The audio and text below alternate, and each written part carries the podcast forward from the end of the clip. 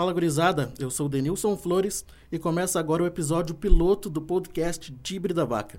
Comigo está o jornalista e torcedor gremista Fernando Eifler e compõe a mesa também o jornalista e torcedor colorado Arthur Marques, com a produção de Tina Borba. O Dibre da Vaca nasceu da vontade de amigos torcedores do Grêmio e amantes de futebol quererem que suas conversas fossem mais que debates de mesa de bar. Nós, do Dibre da Vaca, seremos democráticos ao falar do esporte mais praticado pelos brasileiros. Lembrando que falaremos também de Inter, com muito respeito, mas com aquela pitada de zoeira que vai ser a nossa marca característica. Dibre da Vaca, o podcast de torcedor para torcedor. É, isso aí, Fernando. Isso aí. Uh, Fernando e, e, e, Arthur, começando. Olá, olá. Fui convocado de última hora, Quero estão aí. agradecer o ter aceitado o convite de última hora. De última, de última hora, hora falou, literalmente. Né? Mas, mas é, é, isso, né? A gente gosta é disso. É do último minuto. Cortaram o jogador e me chamaram. Exatamente. O, o Musto levou o terceiro cartão amarelo, foi expulso, e aí chamamos o, o Arthur. E Fernando e Arthur, por, o que, que é o dibre da vaca? Por que dibre da vaca? Por que dibre da vaca? Uh, partindo do, da, da, própria palavra dibre. O que, que é o dibre? O dibre é aquela zoeirinha com a palavra drible. Você está dibrando alguma coisa. É dibre, né? Que está em voga muito o Ronaldinho Gaúcho, então a gente, a gente homenageou esse paraguaio brasileiro que está aí na, no mundão. Sim, sí, pero não muito. Então vamos começando então eh, o nosso episódio piloto falando sobre a estreia do, da dupla Grenal na Taça Libertadores da América. Uh, uh, o Inter teve uma vitória de 3 a 0 no Beira-Rio na, na terça-feira, dia 3 uhum. de março. Dois gols do Paulo Guerreiro e um do Marcos Guilherme. Uhum. Uh, Arthur, tu como jornalista e torcedor colorado, o que, que achou da atuação do Inter? Cara, sinceramente me surpreendeu por início da escalação do, do Cudê, que não estava esperando. Achei que ele ia com Lindoso e com Musto. E acho que foi bastante inteligente. E também acho que ele mudou por conta de agora já estar tá classificado, né? Então agora vai, vai dar cara dele no time, né? E acho que foi bem surpreendente, assim. Começou com um jogo que parecia que o Inter não ia fazer gol, pra, pra na minha opinião. Assim. O primeiro tempo foi é, bastante truncado. É, parecia que ia ser aquele jogo que ia martelar, martelar. O Colorado tá acostumado com isso, né? Que ia martelar, martelar, martelar Sim. e acabar 0 a 0 Mas entrou o primeiro gol, Guerreiro, um desvio, uh, na, na cabeça do zagueiro, eu acho. Né? Um golaço, né? Um golaço. Mesmo um golaço. com desvio, um é, golaço do Guerreiro. Um golaço. O goleiro não sei se chegaria naquele, ah. naquele, naquele lance na bola. Mas uh, uma coisa que tu disse que foi surpreendido pela escalação do Cudê. Hum. Mas contra o Tolima, o Cudê disse que agora ele colocaria uh, o time dele, né? Um time que uhum. ele pensa ser mais propositivo e um time que ataca uhum. mais. Então, eu, eu não me surpreendi até porque também eu, eu não gosto muito da formação Lindoso e Musto. É, não, não. Acho que os dois os atuam... dois juntos não, não tem como. Né? Acho que os dois atuariam é. na mesma faixa de campo. É. Né? É. Então acho que um acaba atrapalhando o outro. Com certeza. Mas uh, eu, gostei, eu E gostei. acho que também o Musto cresceu demais jogando, na minha opinião, na posição que ele deveria ter jogado desde o início, né? Que é como Sim. o volante mesmo, não invenção na, na frente do zagueiro ali. E acho que deu, deu muito certo, deu muito certo a, a princípio, né? O que mais o que mais me surpreendeu da atuação do Inter não foi exatamente a escalação, foi a atuação mesmo. Também. Uhum. Que foi praticamente o primeiro jogo que o Kudê escalou desde o início da escalação sim, a cara sim. dele e deu certo de uma forma absurda. Tipo, encaixou muito é. bem. Pode ser também por característica do jogo, do adversário, que veio muito uhum. fechado, veio para segurar o empate.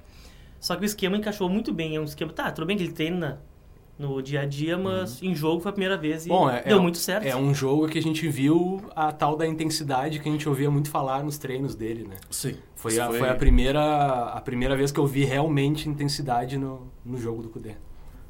A formação dele. É, então uh, eu, eu assisti também o, o, jogo do Inter, fiquei, não vou dizer impressionado, porque o, até, o Cudê tem essa característica né, de um time bem organizado. Uhum. Né, e a gente vê o Inter organizado. Uhum. Claro que não vai fazer gol a todo momento, não vai é, é, atacar a todo momento, não vai pressionar uhum. a saída de bola em todos os lances. Sim. Mas tu vê não que... Não vai ter perna, né? Isso, não tem perna. Não tem perna. Mas tu vê que o Inter é uma equipe organizada, coisa que não uhum. acontecia no ano, ano aliás, passado, por exemplo. Aliás, eu não esperava que o Inter tivesse perna como teve até o final do jogo. Me surpreendeu. Porque eu achei que ia fazer aquele primeiro golzinho, no segundo no máximo ia, ia retrair, ia dar Exato. aquele toquezinho pro lado. coisinha de Odair, sabe? Sim. Toquezinho pro lado, toque pra trás, Sim. mas não foi o que a gente viu. Temeu o fantasma do É, Odair. é, não foi o que a gente viu, graças a Deus. E outra coisa do Inter também que deu uma car- característica muito peculiar ao time é a velocidade do Marcos Guilherme. É, Que deixou é, o time cara, muito, muito, rápido mesmo. agudo. É um time muito ofensivo. Muito rápido. E que tu nota, pá, pela, pela por essa ofensividade, por ser um time Uhum. muito agudo, que a posse de bola não foi tão diferente, né? A posse de, o Inter teve 55% de posse de bola, que não é uma posse de bola tão grande, Uhum. mas ao mesmo tempo finalizou 28 vezes. Então tu vê que é um time muito. pega a bola e. o famoso pra dentro deles, né? Empate pro gol. É, Parte pro e- gol, e não, o- fica, não fica circulando muito a bola. E um abraço pro goleiro deles, né? Que deu uma. Deu uma leve ajudinha. O sabe? Dituro? É, deu aquela ajudinha marota. O Dituro E eu já tinha É. visto uns jogos dele, É. dele antes e era a receita era, era chutar que o goleiro aceitava mesmo, ele É, entregava. como é que eu posso dizer? É a, é a famosa cagada do Ah. Inter, né? O Inter sempre, o Ah. Inter sempre tem que arranjar um gol cagado, né? É, existe essa. é, é assim, assim essa, essa pecha né, que o Inter consegue alguns gols que nenhum outro É. time consegue. E o Grêmio fazia impedido, mas não veio o caso, né? E aí, Fernando, tu vai deixar assim? Na réplica. Impedimento? Não sei de onde, eu não vi impedimento. Não marcou, né? Ah, eu também não vi impedimento. Aliás, não sou- tem VAR. Não tem não VAR tem VAR. Qual é a explicação? A Comebol tá, tá falida, é isso? É, o VAR é caro, né? É, o VAR é muito é caro muito pra, caro. Pra Comebol Realmente, né? arcar sozinha, Ah, né? não- Então, Não dá pra entender. Eu, eu acho que tinha que ter VAR desde a primeira rodada, não sei a opinião de vocês. Tinha, tinha que ter o VAR desde a pré-Libertadores já. Com Desde a certeza. pré já tinha que ter VAR. Certeza. É, pra ser um campeonato justo, Igual, né, tem, né? que ser, tem que ter o VAR desde o início. E fim- agora eu quero fazer uma pergunta pros colegas. Vocês acham que vai dar brasileiro na final? Porque os brasileiros estrearam bem, né? Olha, é, é muito complicado falar logo na primeira rodada, mas é, como, como, como tu falou agora, os brasileiros estão vencendo, né? Sim. Ainda tem o São Paulo para jogar, mas é, os brasileiros acho que são favoritos. Com São favoritos para chegar. E acho que o, o maior favorito hoje é o Flamengo, né? É, o tem- Flamengo já tá na final. Joga no Maracanã, certo que tá na final. É, a não ser que A gente dê vai uma- disputar pra ver quem é que joga contra o Flamengo. A não ser que deu uma zica muito, muito séria, e eu- Cara, que eu torço por isso. Torço mesmo, que o Flamengo não ganhe. É, né? mas on, on, foi ontem o jogo deles, né? Foi ontem, foi. Jogaram Foi na- sem Arão. quarta-feira. Sem Quarta-feira. Arão. Ah, quarta-feira, né? É Isso. ontem. no caso. Sim. No caso, jogaram sem o Arão. Quem mais mesmo? Mais uns quatro, né? Mas jogar sem o Arão é reforço, É. né? É reforço. É. Mas voltando, voltando para a nossa seara aqui, nós vemos eh, o Inter finalizando 28 vezes, enquanto a Universidade Católica eh, finalizou três vezes. Isso Uhum. mostra bem o, o que foram as duas equipes durante o jogo. Né? Mostra o que o trabalho do Cudê vem sendo, vem sendo bom, né? Eu não sei eh, o porquê de tantas críticas até esse momento com o trabalho dele, sendo que ele está chegando agora. Nós vemos aí já alguns técnicos brasileiros que foram eh, demitidos Já É, no início. Né? já no início por não conseguirem os resultados. Né? Então acho que o Cu- o Cudê ele teve essa preocupação de eh, classificar o Inter para a Que era a Libertadores. primeira missão, né? A primeira missão, exatamente. Primeira missão. Acertar um time, mesmo que seja um pouco mais retraído, Uhum. com quatro volantes, ou como dizem, dois volantes, dois meias de chegada, Sim. né? Mas então agora que o Inter eh, está na fase de grupos, venceu a primeira rodada e venceu com autoridade dentro da sua casa, então eu vejo que, que o Inter...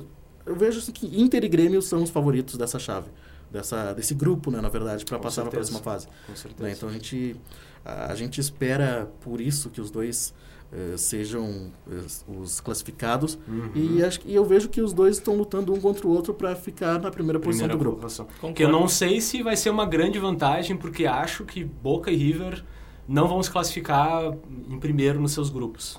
É a minha teoria. Os argentinos Porque, raramente é, vão bem na é, primeira fase, né? Eles costumam começaram ontem colocando, na quarta-feira, colocando o time reserva, tomaram três, uma chapuletada de três, não, nem o técnico foi pra lá, mas, claro, é que, que nem eles falam, né? Quando chega às oitavas de final, Eles crescem muito. eles né? crescem, para tudo, É é, que porque a- eles... É que a Argentina não, não tem esse negócio de jogar em casa ou fora, eles É. não estão nem aí, jogam bem fora e dentro, né? É, o argentino ele, ele costuma jogar 60, 70 minutos, né? O resto ele só enrola. Só Sim. catimba. É só catimba, exatamente. É bola pro mato, ou pegando o jogador adversário.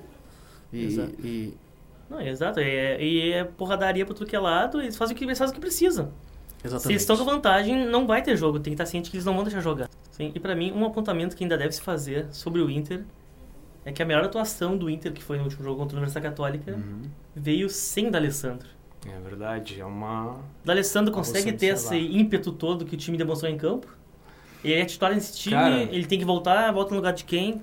Que, que Na acha, minha opinião, eu, D'Alessandro é, é supremo no time do Inter, mas ah, devido à última atuação ali, que eu acho que o time fluiu muito bem, claro, tem que ver o adversário também, né?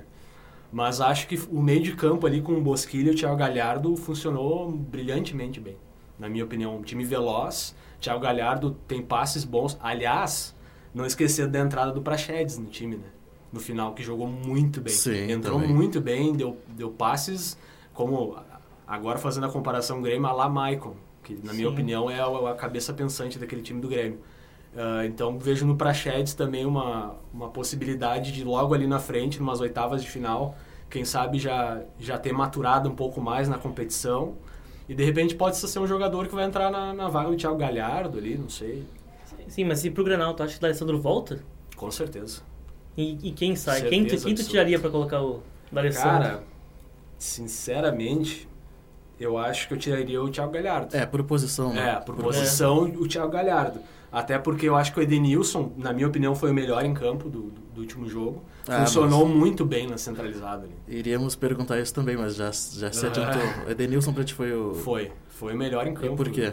Cara, ele, ele foi leve trás, né? Leve trás, ele, é- cara. ele é o motor hoje. motor do time do? O Inter. que o era- Tinga fazia lá atrás, o Edenilson faz hoje. Exatamente. Não sei E- se com a mesma qualidade, mas é, a característica é, É, a característica é semelhante. é bem semelhante. Porém, eu acho que o Edenilson é- dá mais velocidade ainda pro time. Ah, eu acho sim. ele mais veloz. E era uma, uma atuação que a torcida do Inter estava esperando há bastante tempo já dele, né? Do Já- Edenilson? É, do Edenilson, já que ele terminou o ano depois do drible que ele tomou lá do, do nosso parceiro do Atlético Paranaense lá, Ah, que, que quebrou a coluna dele, ele tinha meio que parado por ali, entendeu? Ah, mas ali Mas- já... Ali não foi nem... Não, claro, não era dele, pra ele né? estar ali. Eu, eu entendo, ah, tem torcedor maluco que, que bota a culpa nele, mas eu não boto a culpa nele. Acho que ele foi um cara mais importante da, da temporada passada do Inter. E agora, provavelmente, com essa atuação, vai ser o cara que vai, vai, vai seguir adiante com, essa, com esse padrão de atuação, na minha opinião. Uma, uma outra questão até para daqui a pouco a gente já passar para falar um pouco do, de, de América de Cali e Grêmio. Eh, o Inter teve 409 passes e 346 passes certo, né? Um, eh, 85% de passes eh, certos do Inter. Isso, como é que tu enxerga eh, o Inter jogando dessa forma hoje, de uma forma propositiva? Bom, como o propositivo já diz, né? Passe pra frente. Isso é uma coisa que a gente tá vendo bastante no Inter agora. Hoje se vê bastante. É, não, não, tirou volante cadenciador demais, tá com, tá com jogadores rápidos, que eu acho que a característica do time do Inter, com jogadores mais velozes e tudo mais, eu acho que também ajuda nisso, entendeu? Não é um time que carrega tanto a bola, é um time que mais toca a bola. Isso eu acho que até o Grêmio ajudou muito o Inter a enxergar esse, tipo, esse modelo de jogo. Que em 2017, acho que foi uma coisa que o Renato implantou, né?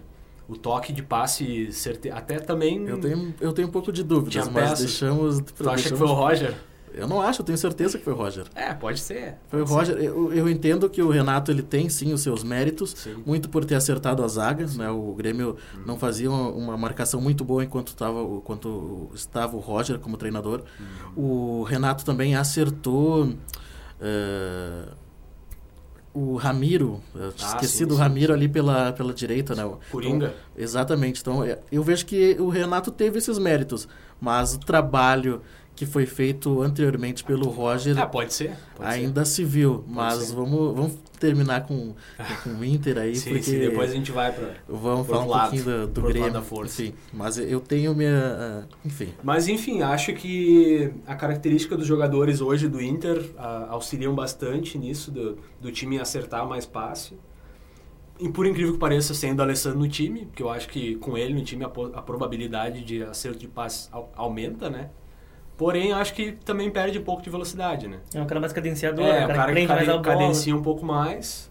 Se bem que agora ele tá jogando mais do lado do Guerreiro, né? sim, ele Então tá não, como um não, segundo não atacante. vai ser muito dele o papel de Mas contra o Tolima, antes de ser expulso, ele, Ah, não, ele tá- com certeza. tinha voltado Sim, bastante. sim, ele vinha sim. ali do lado, Sim. do lado não, na frente do Musto pra, pra, pra armar a jogada armar- mesmo. É, ele ficava, ficava alternando, né? Entre a, a direita ali do lado do, do Guerreiro e, e- e voltando também. Mas nesse jogo também o time tava sem armação, né? Ele tava voltando por necessidade, né? Sim. Necessidade. Ele tava com muita dificuldade de criação, Sim. então ele tava voltando pra Sim, suprir aí a o- necessidade. E é- e Aí era o cara que tem que fazer isso é ele. Sim, e era, foi, um, foi um jogo muito difícil. Até deu um medinho ali de não passar, sinceramente falando. Contra o Tolima? Contra o Tolima.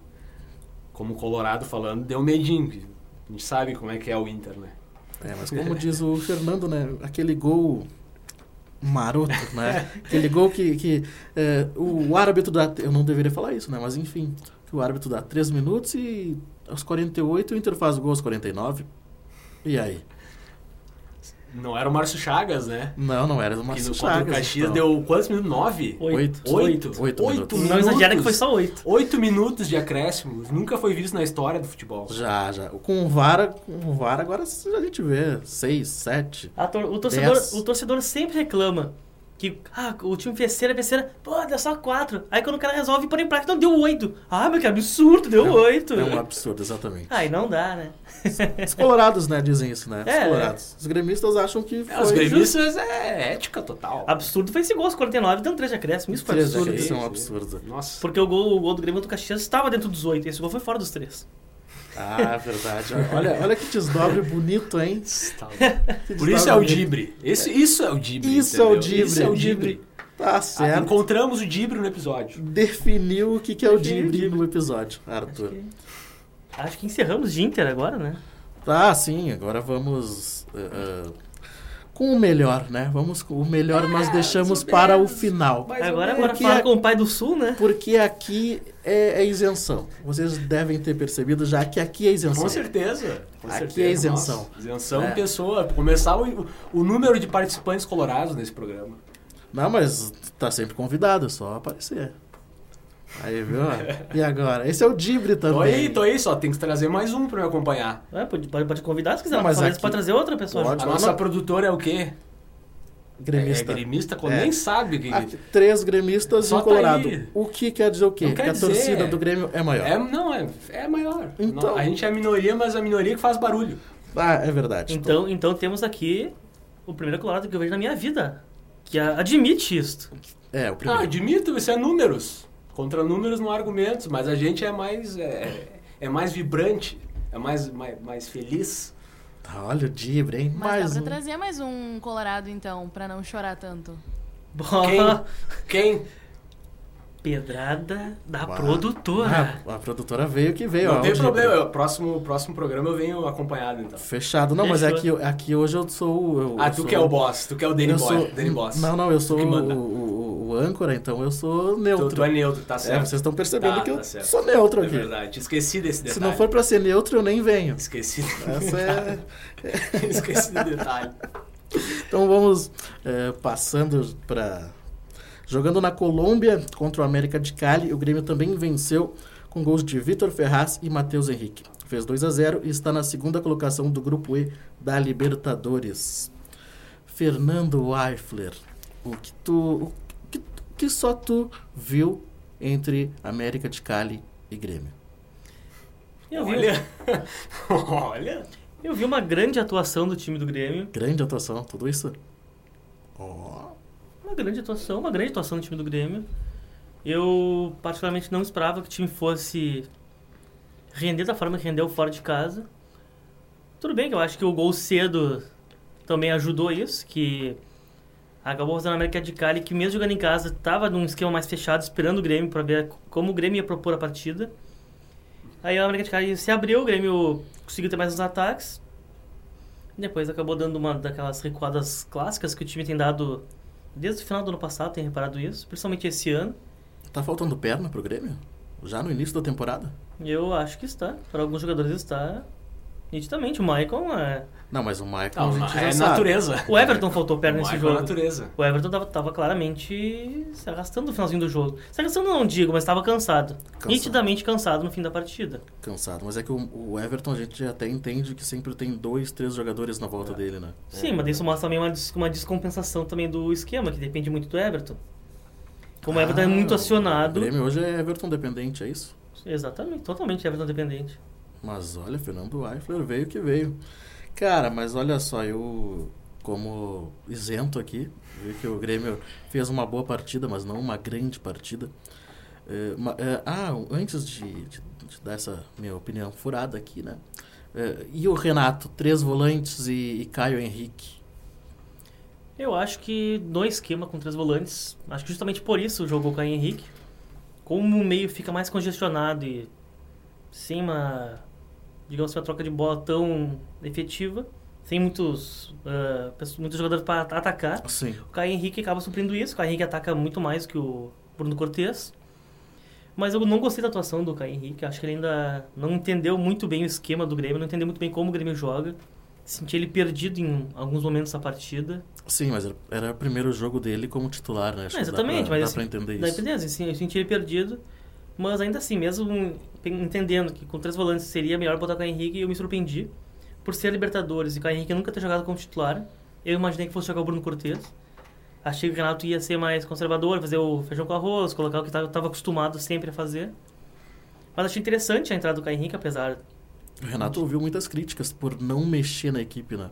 muitas, né? Talvez- novo, né? É que ele de não novo. mexe na equipe, ele, ele- ele tem muita, muita dificuldade em, em promover É, ele- mudanças na equipe, ele- mudanças significativas na equipe, né? Constantemente ele, ele deixa os jogadores mais antigos no, na, na sua equipe, né? Mais Sim, ele, ele, ele prioriza os caras que jogam mais tempo com ele, que tem mais idade também. Tanto que, tanto que pra entrar agorizada é em circunstâncias atípicas, normalmente, mas circunstâncias diferentes. É, só que uma hora o peso da idade. eh, eh, o peso da idade Chega, né? Chega. E- e A idade cobra, como tá cobrando pro Michael, Fernando, né? E o que tu achou do, do Matheus Henrique? Pode dizer que foi um dos melhores em campo. Melhor em campo, né? É, o melhor, um dos melhores em campo. É um jogador fundamental pro Grêmio.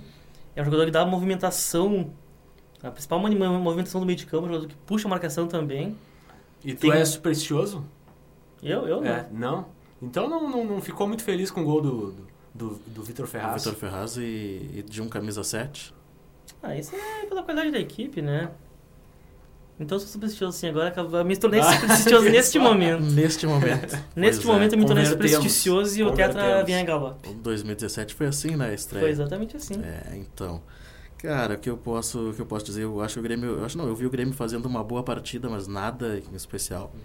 É, eu vejo, eu vi que é, eu concordo com o Renato nesse sentido de, de três volantes, enquanto não tem Jean-Pierre ou, ou Thiago Neves.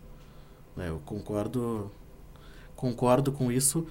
Eh, Eu acreditei também que o Cortez eh, sairia jogando, né? Muito por estar jogando fora, por acreditar que o América de Cali atacaria o Grêmio, né? Porque eh, normalmente equipes colombianas jogam muito eh, através da velocidade, né? Velocidade é, é algo que eles sempre utilizam bastante. E eu- então eu achei que o Grêmio seria atacado. né? Não esperava o América de Cali eh, esperando o Grêmio, primeiramente. E Mas claro, Faltou peça, né? Pro América de Cali poder atacar também, né? É, Mas, o- Fa- mas o América falta de Cali, qualidade, mas né? o América de Cali né? respeitou demais o Grêmio. Eu acredito que sim, acredito que sim. Mas eh, o Grêmio também fez o gol cedo, Uhum. né? Fez o gol ali aos 15 minutos com o Victor Ferraz. Tinha Então, levado bola na trave antes. né? Já tinha levado, Tinha já levado, tinha um, levado um sustinho no início. Já, né? já tinha. Eu, eu pra, pra ser sincero, olhei só até o sustinho. Aí quando fez o gol, ah, Aí, acabou, ó. acabou, não quero mais. Saiu um secador da frente da Saí, televisão. saí. O Grêmio fez o gol logo em seguida. Exatamente. Viu? Ah, Olha só. Aí tudo conspirou a favor, né? Tu- pois é, não, eu não, não posso concordar com isso, né? Porque eu sou isento, você Ele é sabe. isento.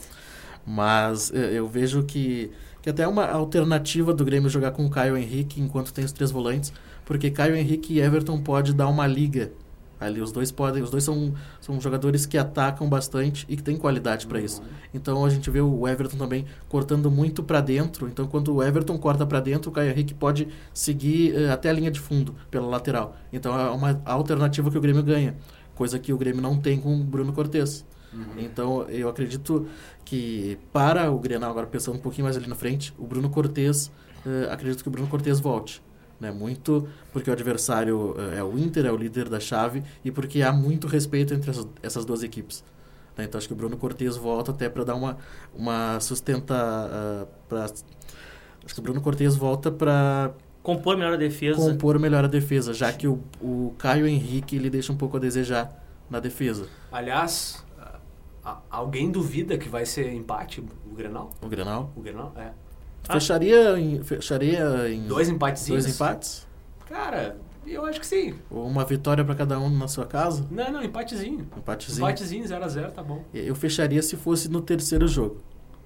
Porque é, é espelhado, né, os jogos Sim, na, na sim. Libertadores. Então, o terceiro jogo e o primeiro da segunda do retorno Uhum. já seria logo em seguida. Então, eu fecharia no empatezinho tranquilo. É, Eu Pode fecharia ser. agora. Mas e, e tu, Fernando? Eu não fecho no empate, olha aí. Por quê? Mas que rapaz. porque o Grêmio tem capacidade para ganhar do Inter. Não, eu não tô dizendo que o Grêmio não tenha capacidade para ganhar. Eu Não, tô então porque dizendo- o Grêmio vai ganhar do Inter. Eu tô dizendo Olha só, que, hein?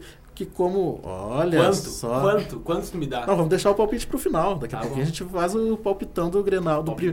Lembrar que é o primeiro Grenal de Libertadores. É né? Então, É vai ser um o Grenal palpite... do novo século. Exatamente. Quero ver quem vai acertar. E quem errar, bom... Vamos, vamos ver o que vai ser feito aí com quem errar.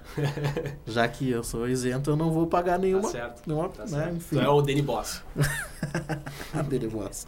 Mas, Fernando, eh, a gente eh, tem aí as estatísticas, né? E, e o Grêmio eh, teve 55% de, de posse de bola, enquanto o América de Cali teve 45%. Então, o jogo não foi... Eu, eu vejo isso como, eh, como um jogo um pouco equilibrado. É claro que eh, fazer 2 a 0 na casa do adversário com, tanto, com todo o ambiente desfavorável é importante. Vejo isso como, como um grande resultado para o Grêmio. né? Mas o jogo não foi tão fácil assim. Não, o jogo não foi tão fácil assim. O Grêmio levou pressão no final. Não, ele levou pressão. O Grêmio, depois do primeiro gol, levou uma bola na trave. No Inclusive. início e no final. né? Levou a bola na trave, que é. Foi naquela junção da trave que por um centímetro a bola não bateu e entrou, né? E pra ti o Vanderlei chegou? Eu ia perguntar isso. Hum? Pra ti o Vanderlei chegou? Ele chegou. O Vanderlei chegou. Ele chegou. Fez uma ou duas grandes Não, há- defesas. não, né? não existe mais críticas. A crítica sempre existe. Aqui, pro gremista hoje, a comparação era com o Paulo Vitor. Paulo Vitor. Então, se tu for só comparar com, ah, tá melhor? Sim, tá melhor, é óbvio. Mas ainda não tá... Mas ele- mas não, ele- não é o Marcelo Groy ainda, que dava aquela confiança total. Mas ele te dá mais segurança. Ele te dá mais segurança. Sim, total.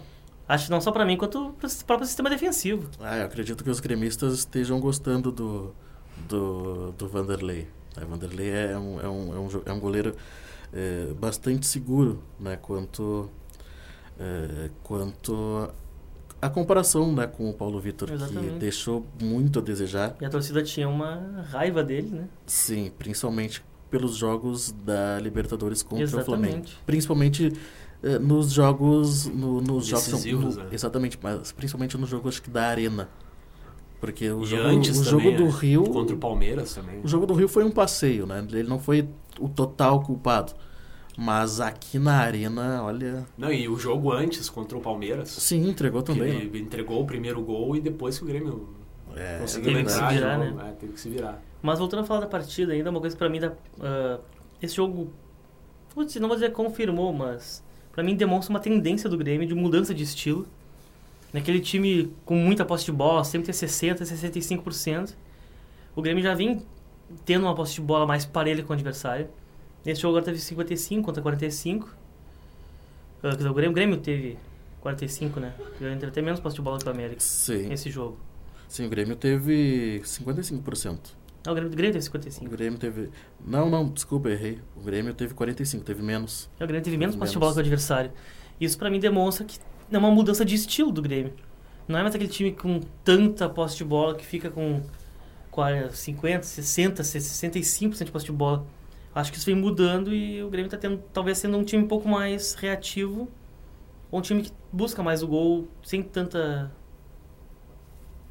Sem tanta. ah, troca de bola, digamos assim, né? Tá, estamos eh, chegando ao fim É, vamos fazer só o, o palpite, então, pro, para o... An- Antes do palpite, só mais uma coisa. Melhor em campo do Grêmio, Daniel. Melhor em campo, Lucas Silva. Ah, Lucas pode ser. Lucas Silva. é. Vocês não tinham tocado no nome dele, mas Eu- eu acho que foi um cara que, que começou a lembrar o Lucas Silva do Cruzeiro, assim. Exatamente. Eu vou, eu vou concordar, Lucas Silva. Ah, tu vai concordar com... Vou concordar, vou concordar, né? Danny Boston, não dá pra discordar do, do chefe. Eu, como colorado, pra mim, Mateuzinho. Adeusinho. É, mas eu vejo que o Lucas Silva jogou, foi o melhor jogador. Lucas Silva deu- chegou. Deu a consistência defensiva e quando ele saía para transição, não saía com velocidade, porque é algo que ele não tem, Uhum. Mas ele saía com muita qualidade. E hoje acho que é Lucas Silva e mais um. E é Lucas Silva e Matheus Henrique. Acho que hoje não tem espaço para o Maicon Certo. quando tiver o, Fecho o contigo. meia. Então vamos encerrando né, eh, o podcast Dibre da Vaca com o palpitão. Fernando Palpitão do Grenal. Palpitão do Grenal. Palpitão do Grenal que, ocorre, que ocorrerá no dia 12. 12, na 12 Arena do. Grêmio, às 21 horas. Eu acho que o Grêmio vai vencer o Grenal Quanto? por 2 a 0 Gol de quem? Gol de quem? Gols de Everton e Diego Souza. Olha aí, 2x0. Everton e Diego Souza e Arthur. 1x0 o gol do Guerreiro. De Ah, falta. De falta, De falta, Guerreiro. aos 40 do segundo. Então o Guerreiro vai desencantar finalmente em Grenal, vai, Vai. sair do bolso do Kahneman. Vai. Aliás, o Kahneman vai jogar, será? É uma É, boa acho- pergunta. Pois é, é uma boa pergunta. Denilson, seu palpite? Meu palpite é. Bom, é. 1x0 Grêmio. 1x0 Grêmio só porque Gol o Grêmio de- joga em casa. Quem faz? Quem vai fazer o gol? Ah, o Diego Souza. Diego Souza faz Diego o gol. Souza, beleza. De, de cabeça, como ele fez no primeiro granal. É, chegamos agora ao final do nosso episódio piloto do podcast Dibre da Vaca. Falamos sobre a estreia da dupla Grenal na Libertadores. E no próximo Dibre falaremos do que vimos eh, no primeiro Grenal da Taça Libertadores da América. Para encerrar, fiquem com o pensamento da semana. Se é pra brincar, como a gente faz nesse podcast, a gente apresenta passaporte falso no Paraguai. Que barbaridade. Então, esse foi o pensamento da semana. Então, para encerrar, quero agradecer a participação do Arthur Marques, jornalista e torcedor colorado. Muito obrigado por ter aceitado o convite. Eu que agradeço, foi uma, uma ótima experiência participar aqui do Dibre da Vaca e estamos aí à disposição sempre. Certo, muito obrigado. Valeu, Arthur, brigadão. Então esse foi o Dibre da Vaca, o podcast que fala sobre futebol sem firula. Nos siga no Instagram, arroba o Dibre da Vaca, e no youtube.com barra Dibre da Vaca. Então, semana que vem estamos de volta. Eu, Denilson Flores, aqui comigo Fernando Eifler, a produção é de Tina Borba e sempre com um convidado ou convidada especial. Aguardem.